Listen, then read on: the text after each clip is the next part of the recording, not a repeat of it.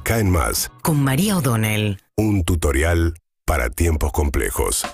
Bueno, Alberto Fernández partió a Estados Unidos, va a participar esta semana, este, los días que quedan, en la Cumbre de las Américas, pero intentó cerrar un capítulo al que, no cierra, que tiene que ver con la feroz interna del gobierno en un área estratégica, clave, fundamental, determinante, que es el área de energía.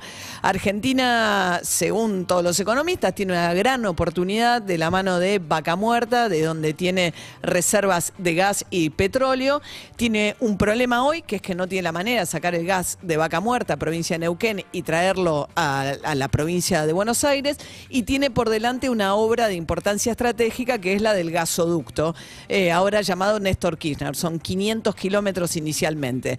Esta obra se demoró hace... Empezó Macri, ¿no? Final de gobierno de Macri a plantearla con dinero de los privados, se cayó esa licitación, Alberto Fernández tardó más de dos años en volver a ponerla en marcha y una vez que estaba en marcha se le adjudicó, por un lado, la compra de los caños a la empresa Techint, que es una de las jugadoras más importantes del mundo en esta materia. Cuando esto estaba avanzando, ¿qué pasó? Matías Culfas, el entonces ministro de Desarrollo, escucha a Cristina Kirchner quejarse de esta adjudicación a Techint, gritándole a Alberto Fernández que cómo podía ser que Techint traje- trajera las planchas de Brasil a la Argentina para hacer acá solamente la costura. Cristina Kirchner quería que hicieran las planchas también acá, a pesar de que cuando ella hizo gasoductos en su presidencia fue exactamente igual el mecanismo. Y Techint además dice que, bueno, armar una planta de eso demoraría más tiempo.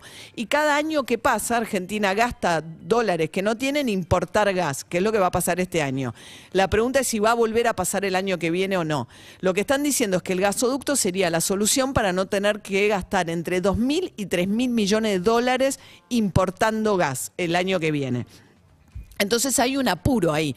Cristina Kirchner dice, pero ¿por qué no hiciste las planchas acá? Bueno, eh, si alguien estuviera dispuesto a hacer una fábrica para hacer esas planchas acá, te seguirías postergando el tiempo y demorando, lo cual no tiene mucho sentido.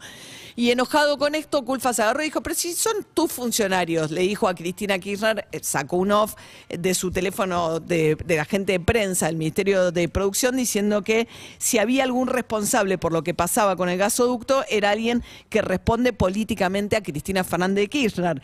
Y ahí apareció alguien cuyo nombre prácticamente no se conocía, que se llama eh, Agustín Jerez, que es el actual director de Energía Argentina, que es la compañía, la, el ente estatal que lleva adelante la licitación de los caños y de la obra civil propiamente dicha, que recién ahora se abrió.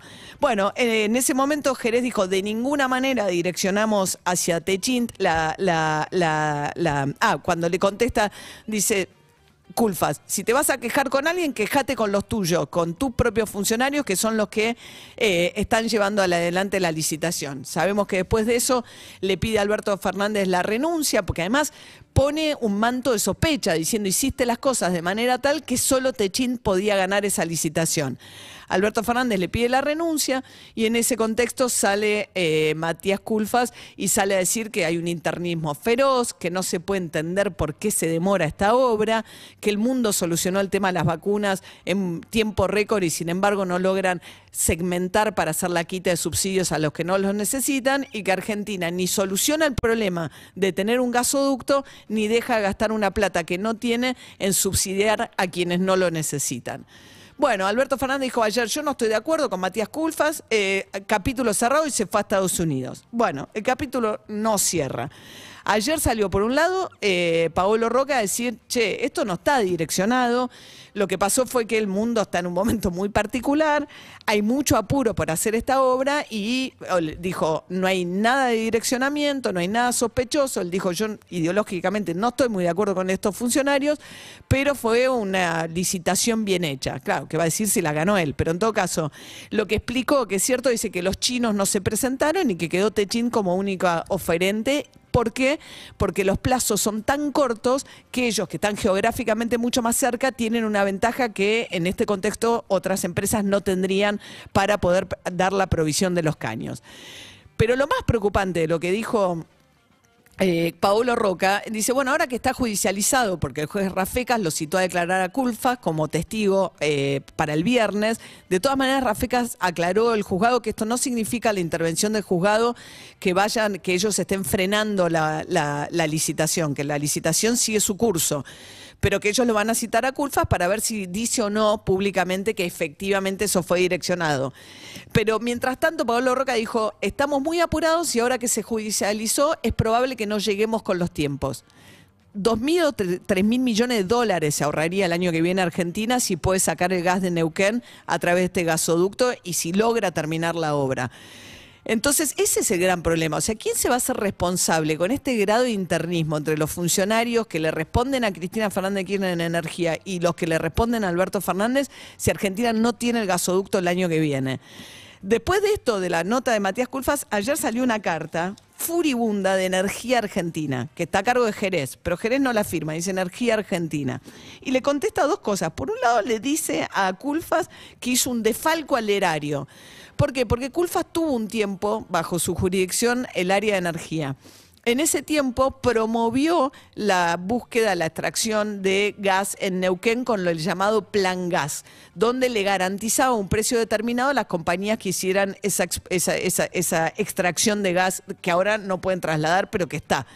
La cuestión es que dijo que terminó pagando mucho más caro de lo que debió haber pagado. En su carta, Matías Culfa decía, por suerte hicimos eso y gracias a eso hoy tenemos gas. No se ponen de acuerdo en eso. Después dice, le dice que tiene un desconocimiento supino de cómo funciona la demanda de gas, que no es cierto que el subsidio a la energía vaya para los hogares del área metropolitana, como dice Matías Culfa, sino que fundamentalmente va a los hogares de la Patagonia, que realmente lo necesitan. Y por último, dice algo que golpea al, al propio Alberto Fernández, esta nota de Energía Argentina, es increíble porque es tal el nivel de pelea que sale un comunicado que firma una entidad pública, que no la firma ni Jerez, nada, pero obviamente es la voz de Cristina Fernández Kirchner y de la Cámpora contestándole a Matías Culfas. Y dice que si alguien hay que culpar, dice una nota firmada por un funcionario público del gobierno, Alberto Fernández. Dice, yo no tuve nada que ver con las demoras de la licitación. De hecho, dice, este, el 12 de agosto del 2021 se presentó el proyecto de gasoducto presidente Néstor Kirchner con el DNU, el decreto que debía firmar Alberto Fernández, listo para ser suscripto. Dice, el DNU, el decreto, finalmente se dictó el 14 de febrero. O sea, dice que tardó. Le dice un funcionario muy menor a Alberto Fernández.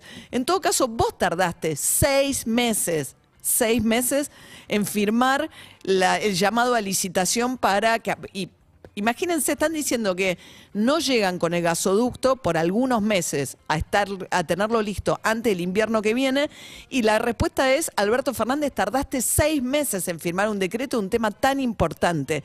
La verdad es que en el revoleo, más allá de todo esto, lo más dramático es quién se va a terminar siendo responsable cuando el invierno que viene no esté listo el gasoducto. Se echan la culpa entre ellos. Alberto Fernández dice da por terminado el episodio y lo único que tendría que explicar Alberto Fernández es cuándo va a estar listo y por qué se demoraron todo lo que se demoraron en poner en marcha una obra tan importante sobre la cual lo único que hacen ahora es tirarle un manto de sospecha y demorarla más todavía. Eso es lo más grave que está pasando. Seguimos en Instagram y Twitter.